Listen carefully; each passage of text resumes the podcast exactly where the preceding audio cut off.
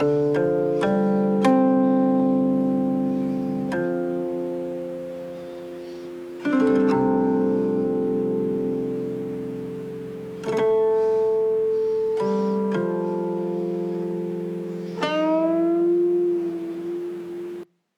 通鼓角四更鸡，日色高升月色低，时序秋冬又春夏，舟车南北赴东西。镜中次第人言老，世上参差事不齐。若向其间寻稳便，一壶浊酒一盘棋。书开正风，咱们上一集说到。陈四儿啊，被这女尸给吓个够呛。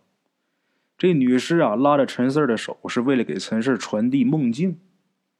吴大师呢，通过陈四提到的这个梦境啊，再加上他自己手上长出的这个肉疙瘩，这么一分析，得出一个结论。这个结论呢，就是说这女尸应该是给陈四传递死亡信息的。在确定这个事儿之后，吴大师带着陈四啊。喝用女尸头发还有指甲燃烧过灰烬泡的这个水，用这个方法在木盆当中，这个水画面中啊，跟女尸的亡魂进行了沟通。得知女尸啊生前叫于小雨，弄清楚她死亡的来龙去脉以后，这个事情的焦点又聚焦到了秦府。吴大师决定带着陈四啊再探秦府。咱们昨天是说到这儿，今天咱们接着讲。吴大师告诉陈氏，现在时间还早，啊，再休息一会儿，睡一会儿，明天准备好东西，咱们再去秦府。啊，两个人呢，回到房间，躺到床上休息。陈四儿啊，这一觉就睡到了差不多早上九点钟才醒。醒过来以后啊。陈四一看啊，吴大师没在身边，自己赶紧起来啊，穿好衣服裤子出去。等到这院子里边，陈四就听自己家厨房那边有动静啊，过去一看呢，他爸妈回来了。看见陈四以后啊，就问陈四：“你醒了？昨天晚上没啥事吧？”陈四也不知道他们什么时候回来的啊，但是估摸着他们回来的时候，肯定是先去看过陈四因为见到陈四的时候啊。没那么吃惊，啊！陈氏回答：“啊，没事儿。”哎，爸，吴大师呢？陈氏他爸就说：“那个，我跟你妈回来的时候啊，在门口碰到他了，跟我们打招呼了，说你睡觉呢，他要出去一趟，然后告诉我跟你妈不用等他吃早饭。啊，对，还说啊，等你要是醒了以后找他的话，哪也别去。”就让你在家里边等着，你别乱跑。陈氏听他爸这么说啊，也就没再多问什么，洗脸、漱口、吃饭，啊，吃早饭。在家里边吃完饭之后，等了能有两个多小时吧，差不多十一点半的时候，这吴大师从外边回来了，啊，骑着摩托车来的。咱得说啊。现在这个轿车是普及了，这东西几乎是家家有。但是在那会儿啊，小轿车不普及，摩托车呀都挺新鲜。有一台好摩托车啊，那也是挺了不起的事儿。尤其是在陈氏他们这些山村里边，陈氏一看见这吴大师骑摩托回来了啊，很兴奋的就跑过去看，盯着这摩托车看。男孩嘛。一般都喜欢这些车呀亮了的，是吧？哎，一看很激动啊，喜欢。吴大师估计也看出来了啊，跟陈四说：“你别着急啊，你跟着我好好混，以后买这个东西都不叫事儿。”啊，陈四一听吴大师这么说呀，也没多看这摩托车，跟吴大师啊进屋，然后就问吴大师：“吴大师，你早上干什么去了？”啊，没事我就是回店里啊，拿点东西。啊，就这样，吴大师呢，也是在陈氏家吃过午饭以后，这吴大师啊，就骑着摩托车，带着陈四直奔秦家村。这吴大师回店里边啊，拿东西，东西已经准备好了，带着陈四啊，就直奔这个秦家村吐仙药就去了。他们这回去有这个摩托车代步，那就快多了，节省时间呢。等到这个秦家村呢，不到下午两点，他俩就到了。到了之后，把这车就停在这个村委会那块儿。陈四儿跟吴大师两个人是徒步去这个吐仙药。啊，听过前文书的好朋友，对吐仙药这个地方啊，应该是不陌生。这是秦府府邸的所在地呀。陈四儿啊，他害怕秦府这地方，他担心，担心进去以后别又碰见什么鬼迷眼呐，什么这些事儿。简断杰说：“一路无话。”这两个人很快就到了这个吐仙药。陈四儿啊，跟吴大师两个人一直往前走，一直走到秦府所在的那片林子。可是这回啊，陈四明显感觉跟上一回啊情况有些不一样。到了这片林子之后，陈氏是看了一眼四周，这光线呢比较明亮，不像上回啊又阴又冷的，而且还暗。这回那种感觉完全就没有了，跟上一次完全完全不一样。这吴大师啊，一看这情况，这表情啊。也很惊异。哎，陈三儿，这儿的阴气怎么比以前少了这么多呀？说着话，这吴大师啊，解腰带，脱裤子。听过前面书的，我就不用多解释了；没听过前面书的，给大伙再念叨一嘴：这吴大师啊，把裤子脱下来之后，把自己内裤脱下来。用这内裤啊搭在自己的左肩膀上，让这阳火啊压下来，就能看清楚这一秦府。啊，吴大师脱裤子脱内裤，这要是知道的啊，这是大师在这儿找这个秦府，找这个鬼宅；不知道的就以为俩变态呢，俩 gay 呢，是吧？吴大师把内裤脱下来之后啊，搭在这个肩膀上。搭上之后啊，又仔细看了看四周，眉头紧皱啊，这表情是很惊诧。哎，这秦府哪儿去了？吴大师这么一说啊，陈氏也很吃惊。虽然说觉得这个地方啊跟上一次来啊不一样，但是他可没想到那么大一个秦府。能看不见，能没有？吴大师，你没看见秦府吗？这吴大师啊，又扫了一眼四周，没了，确实没了。吴大师啊，咱俩是不是走错地方了？这吴大师没回答陈四儿啊，往前快步走了几步。陈四以为他发现什么了，就赶紧跟上去。但是往前走了几分钟，这个吴大师都没有停下来的这意思啊。陈四就追问呐：“还没找着秦福吗？”刚说完，这吴大师就停下了。不对呀，陈四啊，按理来说的话，我们现在应该已经在秦府里了。可是我找遍四周，根本就没看见片瓦片砖呐。奇了怪了！说着话，这吴大师就把这内裤拿下来啊，重新又穿好了。不对劲儿，陈四儿，这地方肯定是发生什么事儿了。要不然那么大一座秦府，怎么突然就没了呢？陈四一听吴大师这么说呀，自己也慌。找不着这秦府，就没办法查到这阴八字的主人呢，是吧？这局破不了。陈四这个处境就很危险呢。一想自己就剩仨月能活，现在的每一天都很宝贵呀，赶紧问武大师：“他现在咱怎么办？”吴大师说：“呀，你别着急，走，咱们下山，问问他们秦家村当地人，看看咱们能不能问出点什么。”就这样啊，两个人是急急忙忙就往山下走。等到了山下呀，他们俩就碰到一个能有四十多岁这么一个大哥。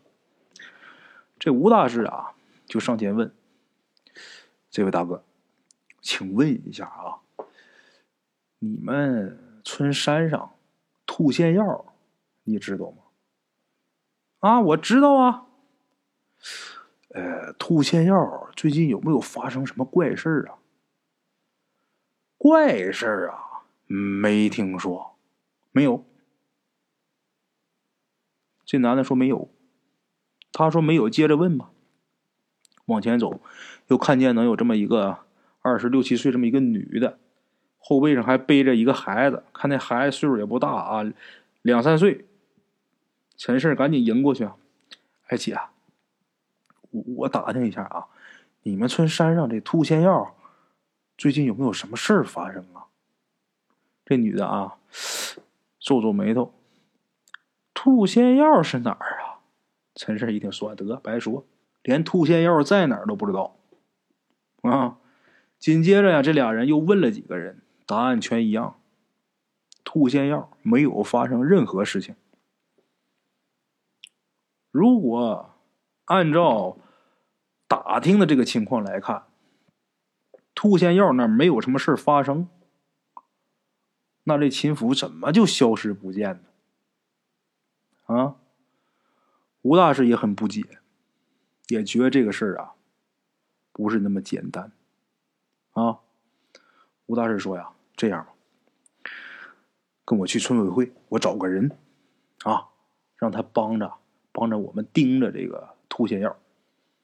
如果要是发现突现药那啊，又笼罩着黑色的什么雾气呀什么的，让他马上告诉我们，咱俩在第一时间再过来。”陈胜一想，这也是个办法啊，但是他挺担心的，就说吴大师，那你找这人可不可靠啊？他别三天打鱼两天晒网呢，是不是？你看我这这剩仨月了，我这跟他也耗不起呀。吴大师说：“你放心吧，这个人呢，以前呢，我对他们家有救命之恩，他一直想报答我，可是没有机会。而且啊，这个人为人很老实，我很了解，他不会偷奸耍滑啊。”就这么的，二人到了村委会，找到这个人以后啊，就把这件事啊托给这个人。这人答应的很爽快啊，你放心，吴大师啊，拍着胸脯啊，我保证每天早中晚我看三遍。陈氏看吴大师这意思啊，对这个人也挺信任的，所以啊也没多说什么，吴大师也没多说什么。安排给这个人之后，吴大师就告诉陈氏：“咱们现在回你家，哎，先把于小雨给安葬了，让他这个魂儿啊早点到地下去，啊，早点到下面去。”两个人呢骑摩托车回家，这路上咱就不提了啊，没有什么事儿。这天晚上，吴大师安排陈氏，今天晚上啊，要给于小雨啊下葬。在下葬之前呢，得给他净身。陈氏一听“净身”这词儿，呃，这宫廷剧里边倒是听说过，但是一般都是太监进宫时候净身呐，做手术啊。那于小雨是个女的，怎么净身呢？陈氏这么一说呀，吴大师啊，就拿手拍了陈氏脑袋一下：“别瞎说，我说的净身是给。”死者擦擦身子，让他们干干净净的来，干干净净的走。陈氏听明白了，他跟吴大师说呀：“吴大师啊，我听明白了，啊，我现在就特别想问一下，谁干？”吴大师啊都没犹豫：“你干呢？”罢了，吴大师，你在旁边帮忙看着吗？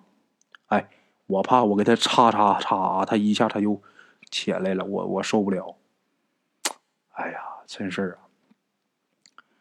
我不在场，而且啊，这个于小雨啊，他也不想让我在场啊。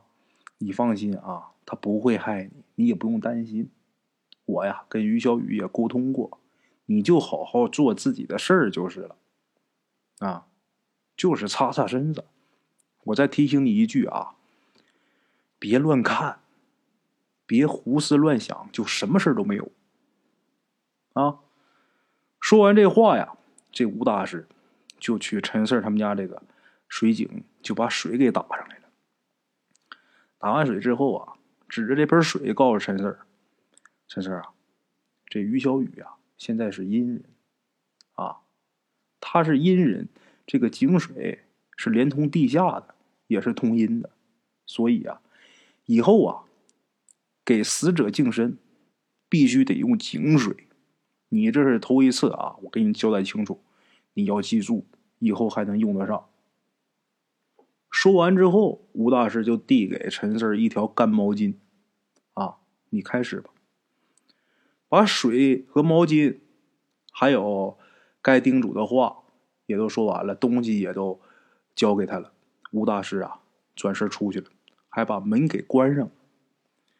现在在陈氏他们家堂屋后边这屋里边，就是于小雨这口棺材，还有棺材里的这个尸体，再加上陈氏啊，陈氏啊，看着躺在棺材里的这位啊，心里边就膈应。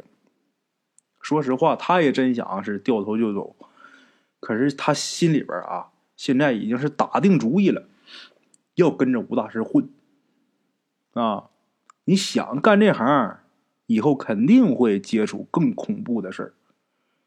之前陈氏啊，挺害怕的，因为那时候他压根没想走这一条路。但是现在决定走这一路了，好多事情啊，你就得去面对了。这么一想啊，这心里也就不打退堂鼓了。啊！一咬牙，伸手去解这个。于小雨衬衫的扣，一边解呀，这嘴边还小声嘟囔：“那个于小雨啊，对不起了啊，我不是故意要看你啊，我这是帮你净身。哎，吴大师刚才说净身，你你也听见了吧？你可别怪我啊。”说着话，这陈四就把于小雨衬衫这扣啊都解开了。这衬衫一撩开之后，这里边就是一个白色的这么一个胸罩啊。陈四这年多大呀？也二十来岁了，大小伙子了。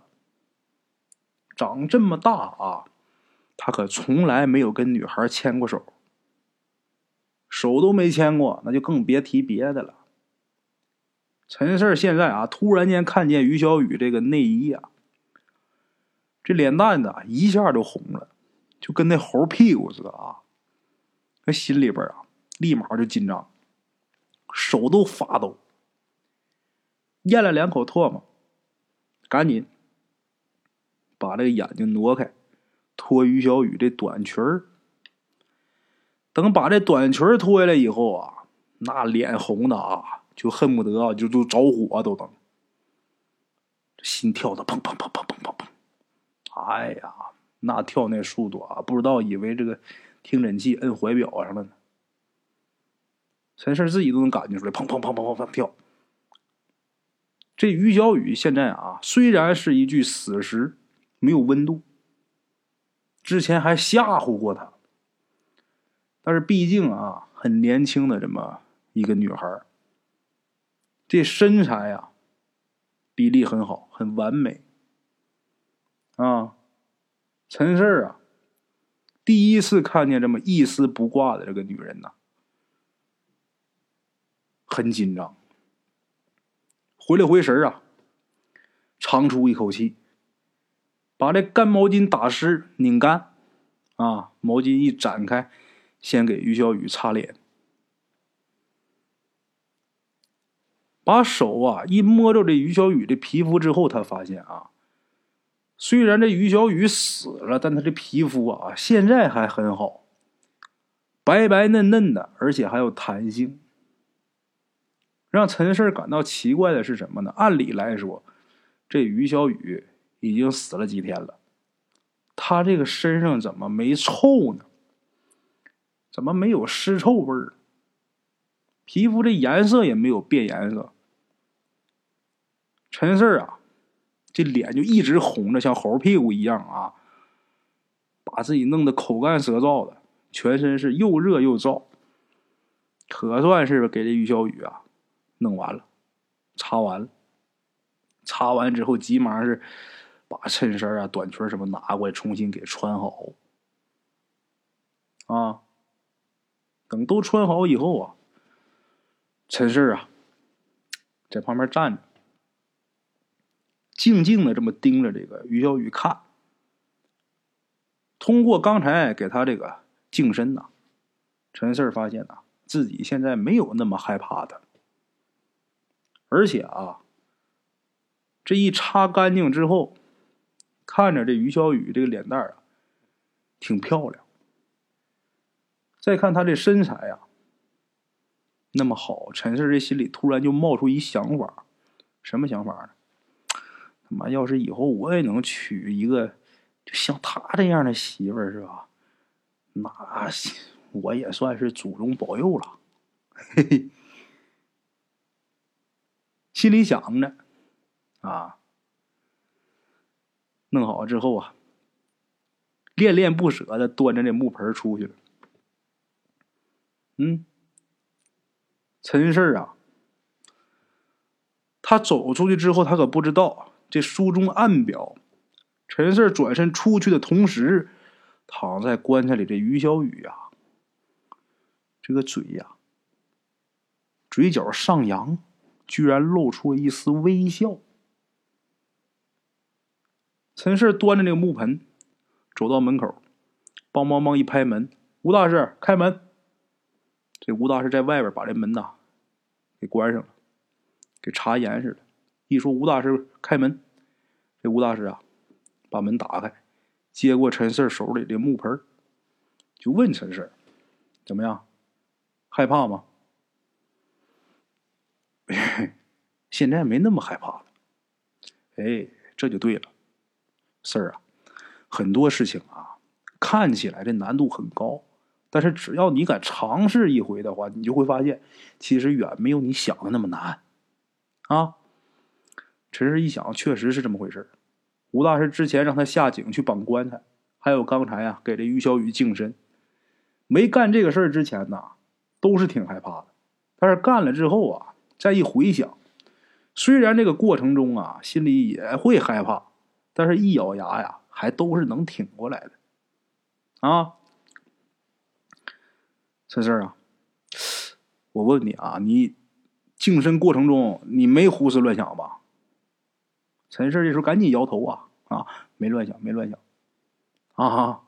其实陈氏心里边有瞎想，他不好意思说，哎，没想到他这一瞒着呀，事后啊给自己惹了麻烦了。吴大师也没多问，把这水端出去啊给倒了，然后告诉陈氏，今儿啊早点休息啊，明天呢你跟我去店里。你该熟悉一下了，我们到底是干什么的？陈氏点点头啊，早早就上床睡觉了。这次睡觉啊，陈氏做了一个梦，梦到什么呢？他结婚了。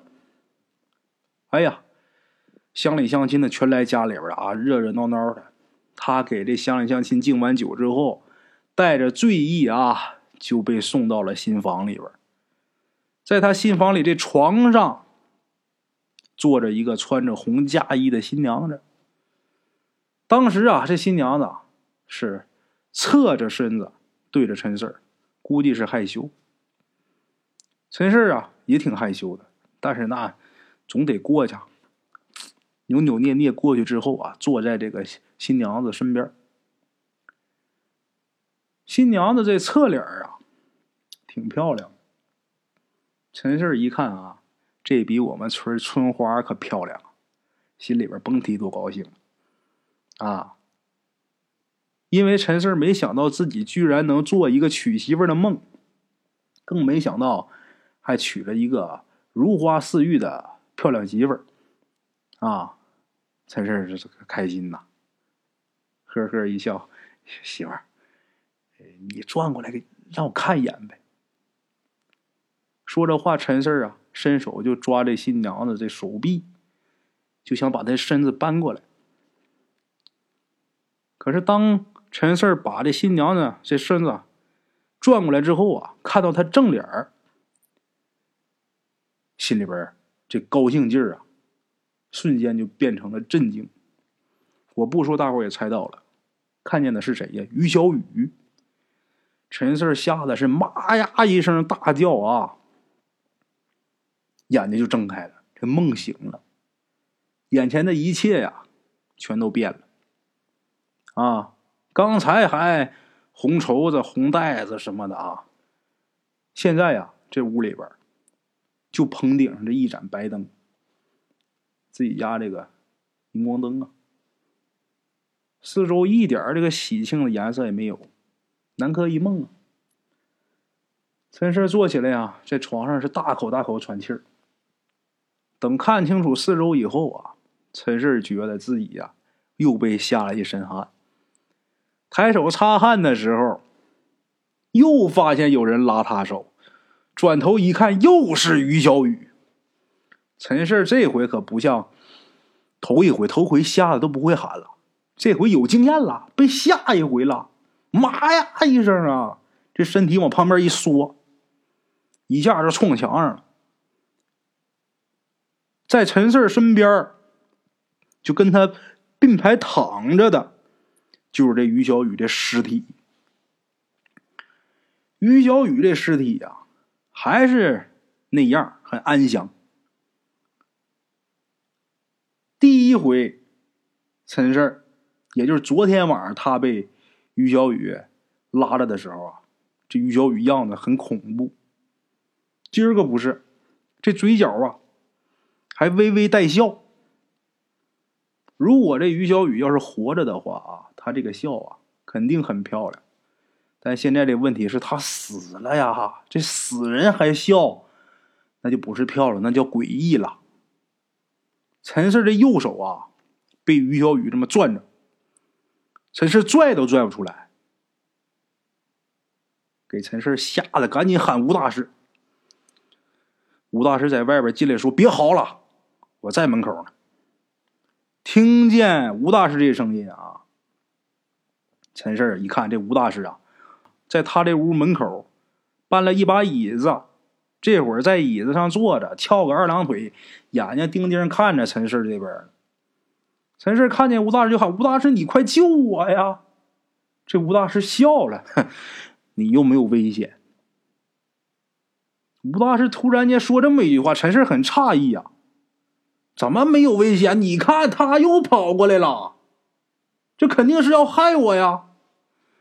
这吴大师啊，哼，陈氏啊，他真要害你的话，他怎么可能在梦里跟你结婚呢？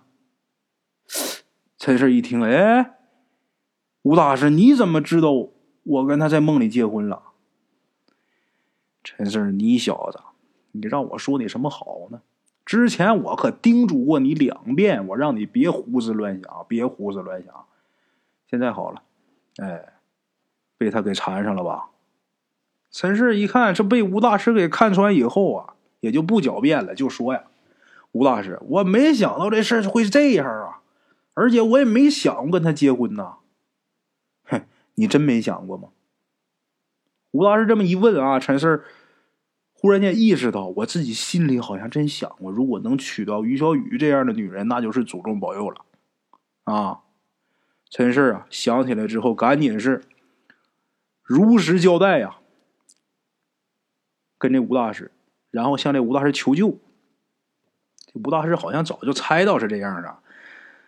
面不改色，心不跳，也不吃惊，就跟陈氏说呀：“你不用害怕，哼，没准还是好事呢这于小雨啊，他不会害你啊，有他在你身边，对你来说呀有好处。”陈氏着急，这有什么好处？多吓人呐！再说了，谁出门我领个尸体呀？这要是让派出所逮着，那还了得？还不得把我抓进去？哎呀！谁让你带尸体了？看看现在几点了？陈氏抬头一看墙上这钟啊，凌晨一点钟，一点了，吴大师，一点了。待会儿等到凌晨四点钟的时候啊，咱们就得把于小雨啊抬山上去埋了去。至于他这阴魂呐，我呀就让他跟在你身边吧。陈四还要说话，这吴大师抢先就把陈四的话给打断了。陈四，我是不是跟你说过呀？告诉你小子别胡思乱想，你不听话，你怪得了谁呀？陈四啊，让吴大师给噎的也是没话了。确实是人说了呀，自己没控制了啊。得了，那身边躺这么一个，那还怎么睡呀？坐起来，床上坐着。这于小雨啊，还拽着他的手不撒。陈氏就在这干坐，一直等到凌晨三点半，那可坐了好一会儿啊。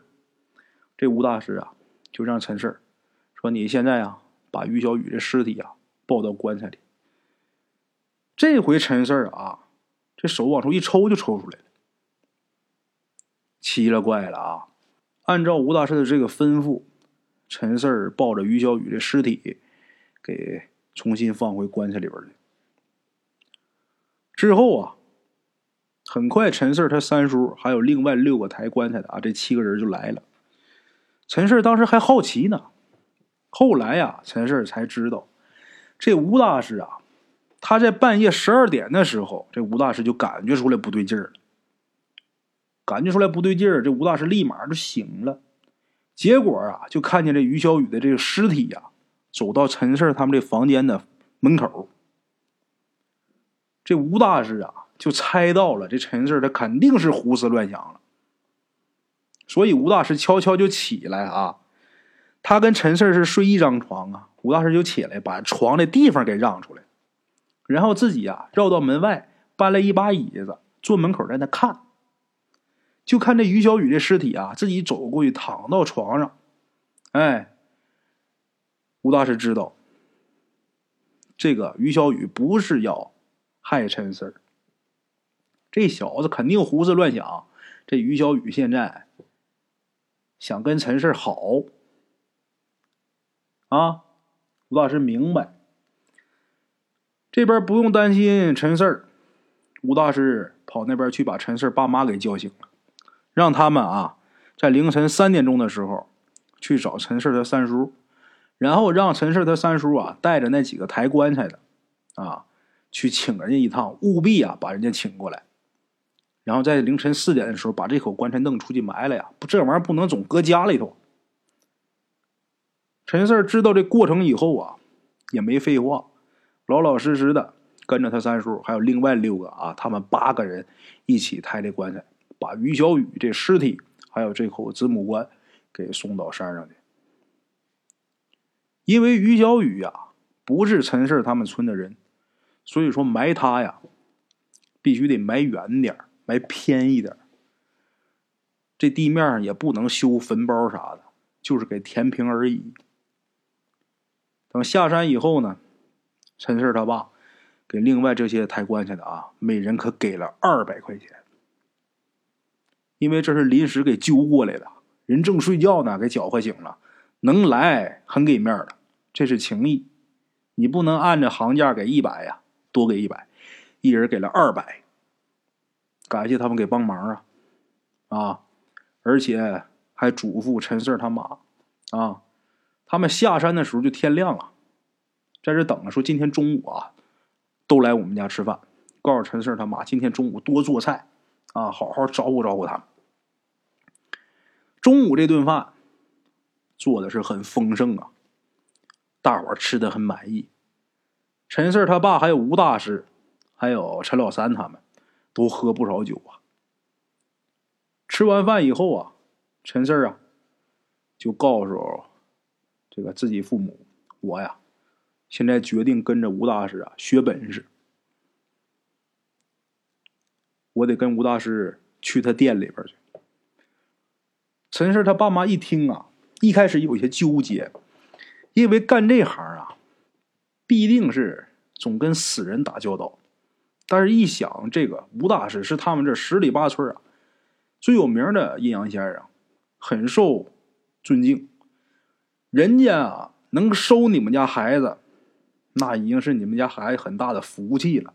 这就不能再多说什么了。啊，临走前，陈氏爸妈呀叮嘱陈氏，你一定要好好跟着吴大师学啊！吴大师啊，我们这孩子自打下学以后，就在家跟着我干活啊，跟着我和孩子他妈干活也没见过什么世面。有这孩子有到不到的地方，您这个做师傅的多担待吧，多帮忙照应着。啊，打这起，陈四算是跟着吴大师入了行了。啊，在离开家的时候啊，陈四看着站在自己家门口的这个老爸老妈呀，心里边也不是滋味本想着三亩薄田陪着二老，这个一直到老也就得了。但是世事难料啊，没想到自己踏入这行了。也不知道这是吉是凶，是福是祸。还有现在自己身上摊个这么一个事儿，摊上这事儿，如果三个月之内啊不能破了这个阴八字的局呀，陈氏想，我可能以后啊也没办法再孝顺他们。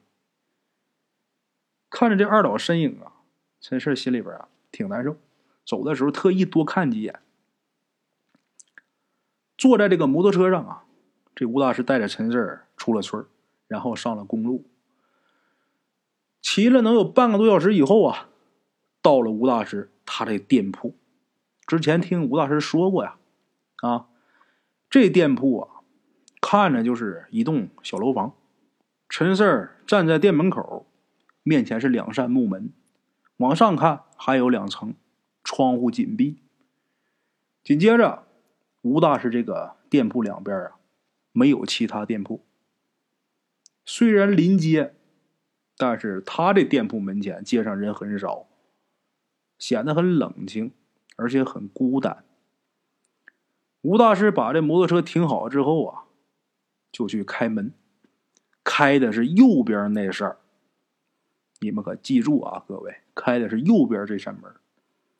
然后跟陈氏说呀：“来吧，进来吧。”陈氏。迈步往里走，进去之后就发现这屋里边很冷，下意识的紧了紧衣裳，这鸡皮疙瘩都起来了。往左边一看呢，全是棺材。陈氏听吴大师说过，他是开棺材铺的，啊，卖棺材做这个生意。看这棺材一口一口啊，摆的很好，有黑的，有红的，还有棕色的。陈氏一看这些棺材呀，这么多在一起摆着啊，其实有点心理准备，但是一看这阵势啊，还是有点瘆得慌。吴大师，你这怎么这么多棺材啊？里边有没有死人呐？这吴大师说呀：“我这是开店做生意，我这里边怎么能放死人呢？再说了，活人跟死人是不能长期住在一起的，你也别害怕。”这些呀都是普通的棺材，也没有什么阴邪的东西，所以你呀，你就把它当成一堆木料，哎，心里就舒服了。说这话，吴大师带着陈四啊往楼上走。陈四到了二楼以后啊，一看二楼这个门呐被锁上了，从门外就能闻出这个香烛的味道。陈四心里就好奇。这吴大师是不是在二楼供奉的什么祖师爷呀啥的，或者是什么佛堂什么的啊？到二楼没停，这吴大师带着陈四啊上了三楼。开门以后啊，这三楼屋里边啊有两间房跟一个客厅，两间卧室啊，一间客厅。这个房子面积啊不过六十平米。房间跟客厅啊都很小。陈氏一看这墙上贴的壁纸，这客厅里放的电视啊、沙发呀什么的，这心情算是好点的。那比瞅那些棺材那可舒服多了。吴大师啊，把窗帘啊拉开，让这阳光啊透进来。可是这个窗帘刚拉开啊，陈氏刚觉着挺好，在这坐挺好，这楼下脚底下这二楼啊，突然间就咚咚咚咚响，声还挺大，还挺急，就好像有人在敲门。这时候吴大师啊，脸色一变，坏了，他不高兴了。陈氏也不知道谁呀，谁不高兴了呀？吴大师说着话，看这脸色儿啊，很不好，很紧张。坏了，他不高兴了。说着话，这吴大师就急急忙忙的就往门口跑。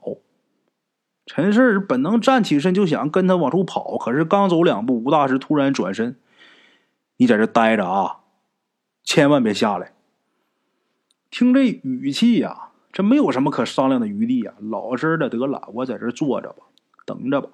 陈氏在沙发上坐着，坐着他就感觉这屋里边凉飕飕的。他过去把窗户关上啊，但是这股凉劲儿还有。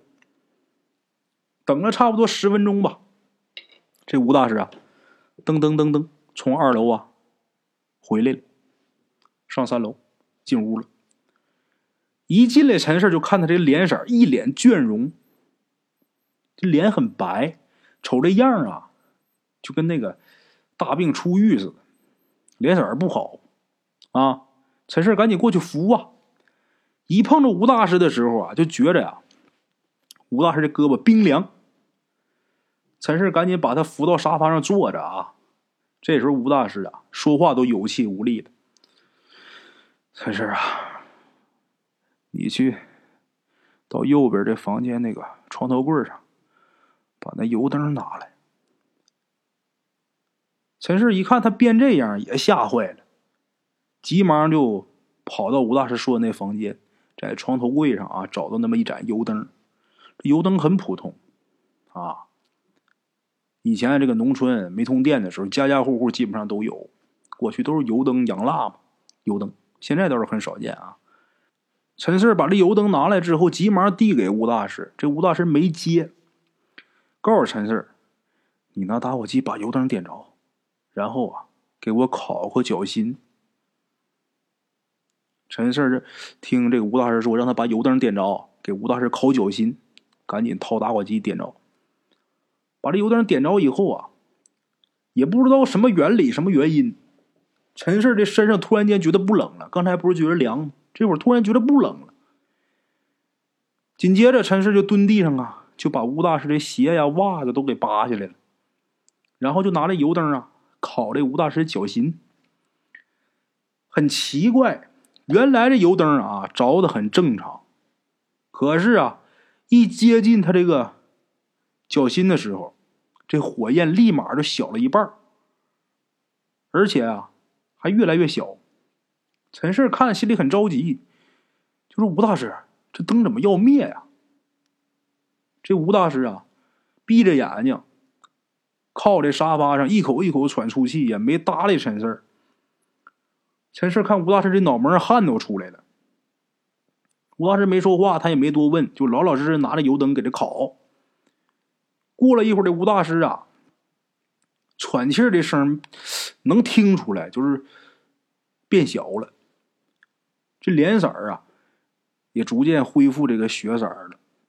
看这样啊，是有所回转。陈四，换一只脚。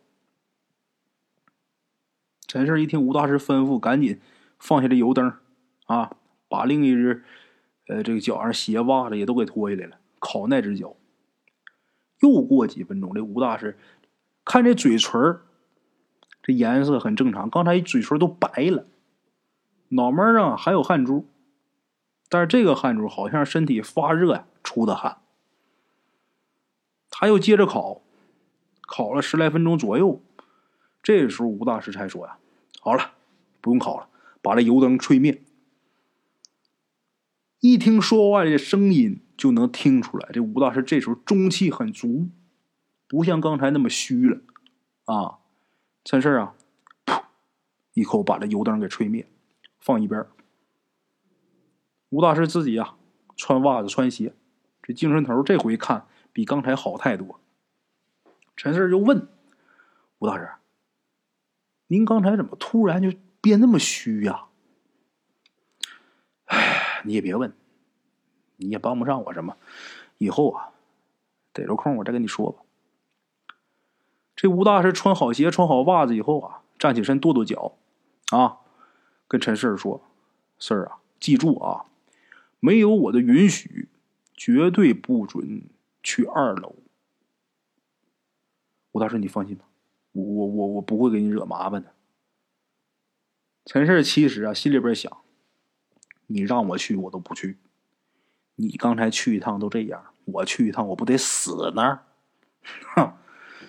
嗯，这吴大师嗯了一声。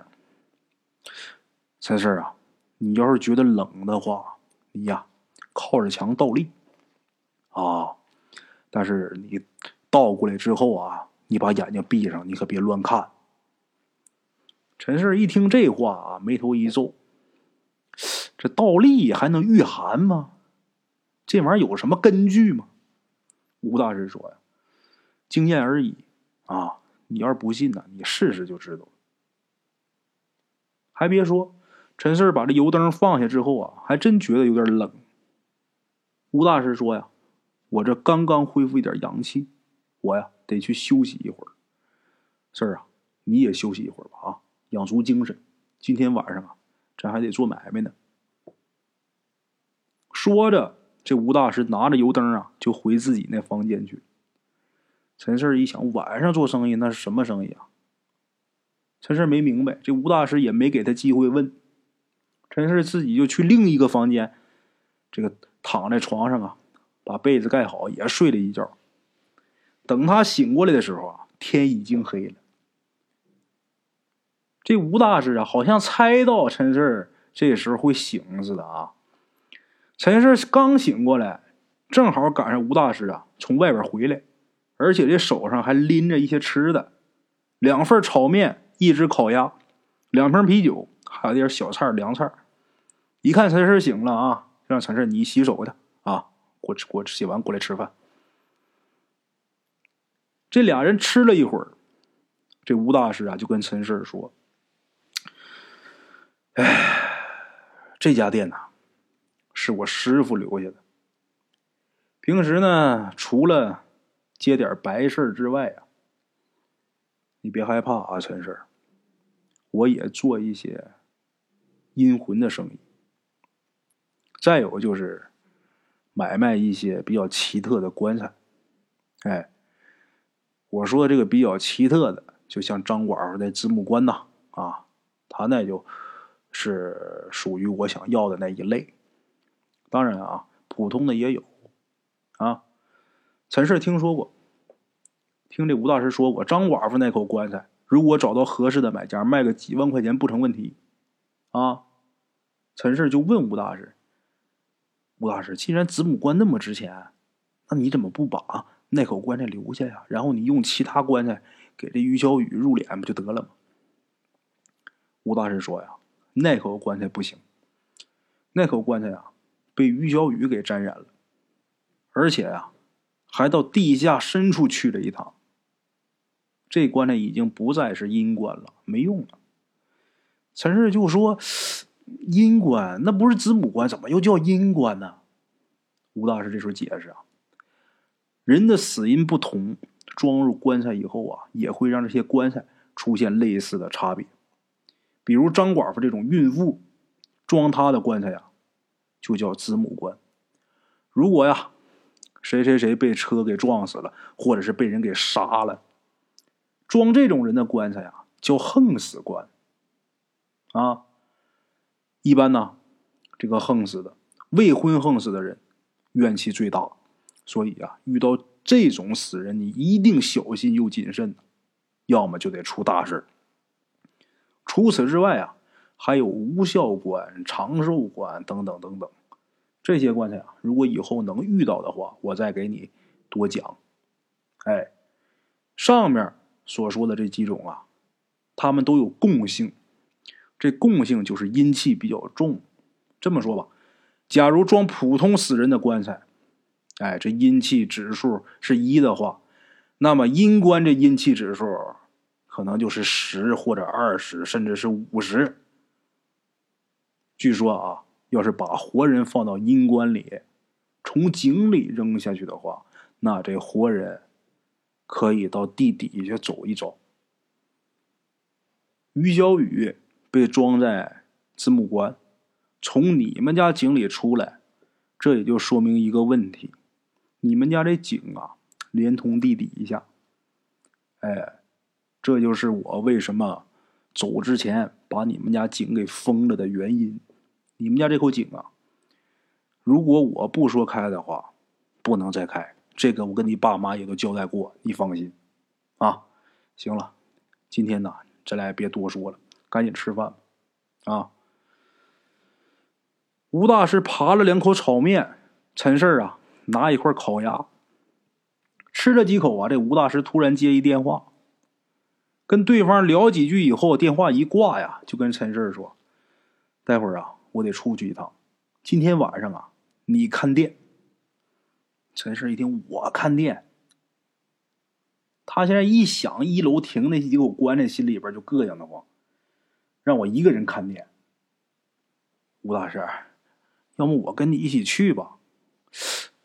今天不行啊，你今天不能跟我走啊，陈氏。今天晚上有个顾客登门，哎，你得先招呼他。什么顾客呀，吴大师啊？是人是鬼呀？吴大师说呀：“我刚才不跟你说过吗？我们这儿啊还做阴魂生意。今天晚上这位是鬼啊，你也不用太害怕。今天晚上这个是回头客，而且啊挺友善的，他也不害人。你只要照我说的做，绝对不会有事儿。”陈氏看这个。吴大师这么说，陈氏心里也明白，逃是逃不了，只能去面对。啊，陈氏拿起筷子啊，继续吃这鸭子。吴大师，您说吧，那我怎么做？吴大师也没废话，直接进主题。吩咐完以后啊，陈氏都快被绕晕了。然后啊，在心里边啊是牢牢记了几遍，又重新复述一遍。听陈氏。说完，吴大师点点头，说：“你这小子记性还不错啊，光记性好可没用，你可得切记啊，一切得按我说的做，要不然呢，你就得跟三年前那小子一个下场。”哪哪小子？这吴大师也不隐瞒，告诉陈四三年前呐，我收这么一小子，当时我看这小子挺机灵的。所以我想好好培养他，我想等以后我没有了，我这套东西我得有个传人呐。有那么一次啊，我就让他自己看店，然后啊，我就把刚才跟你说的这些话跟他说了一遍，他当时也说记住了。结果当天晚上就让这鬼把魂给勾走了，死的挺冤。事儿啊，你可别出岔子啊！陈氏这时候心想：“我本来就是有点害怕，我这好不容易给自己仗胆子，我说我一个人留下吧，我试试是不是？好家伙，你说这话，这一下就把心里这点底儿给说没了呀！”吴大师看陈氏脸一白，啊，就跟陈氏说呀：“虽然呐是有点危险，但是你不用担心，啊。”我为什么敢让今天你刚来头一天，我就敢让你一个人看店呢？陈四啊，如果真有鬼对你下手的话，没事于小雨能帮你啊。就这么的，这吴大师说完之后啊，站起身就走。吴大师走以后，陈四一个人啊，在客厅里坐着，这心里也忐忑不安，不知道晚上能发生什么。脑子里边还总想，啊，他三年前那那那小徒弟让鬼把魂勾走了，死的还挺冤。陈四越想越害怕。后来啊，干脆就把电视打开，啊，找电视剧看，转移一下注意力呗。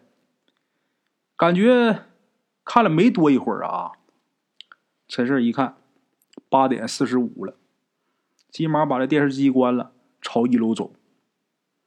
今天晚上。陈四第一天看店，心想千万别出事儿说完这个，他就想到吴大师说的：“如果真出事儿，这于小雨能帮他。”陈氏心里边就想啊：“我他妈现在指吴大师也指不上了，于小雨啊，你真要是他妈有灵有应的，待会儿要真他妈出啥事儿啊，你可得救我呀！咱们现在也算是比较熟了，对不对？真有事儿你可不能瞅着呀！”哼，心里想着，可就到了一楼了。到一楼之后，陈氏儿就按照吴大师的吩咐，去把他们店的这个这个右边的这扇门啊给关上，然后把左边的那扇门给打开了。陈氏白天进来的时候走的是右边的门，但是晚上，哎，跟鬼做生意是开左边这扇按照吴大师所说的，只能开半扇哎，把这门打开以后啊，陈氏啊，把打火机拿出来，把这个门上面挂的那灯笼给点着了。这么一来啊，门口这块就照亮了。紧接着，陈氏回柜台那儿，从这个下面这柜子里边啊，拿出能有这个大拇指这么粗吧，大约能有半米多长的这么一根供香啊。再拿这么一个香炉，这香炉能有花盆大小啊！啊，拿这香炉走到一楼正中央，那有一个凳子，把这香炉放凳子上，把这供香给点着，插在这个香炉上。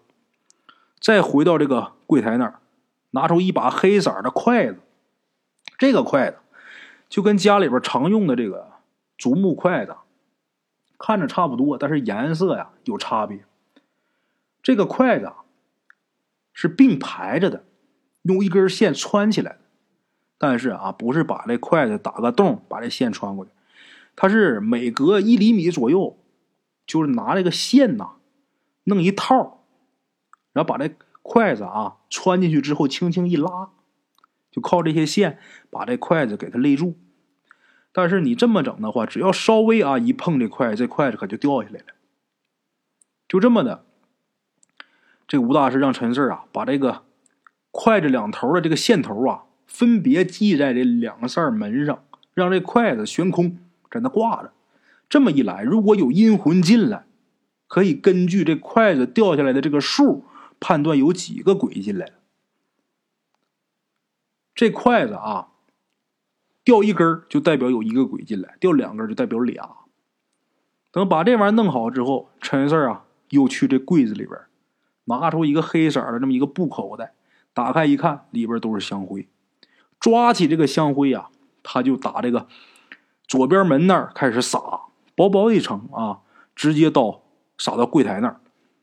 吴大师说过，这鬼进来以后啊，可以通过这个方式让鬼留下脚印儿，而且也能知道这鬼啊进来之后往哪边走了。这鬼来的时候，这脚印儿啊是朝里；走的时候，这脚印儿会一个一个消失。等天亮以后啊，如果发现这个香灰上没有脚印的话，那要么是这一晚上啊没有鬼光顾，要么是来了鬼啊全都走了。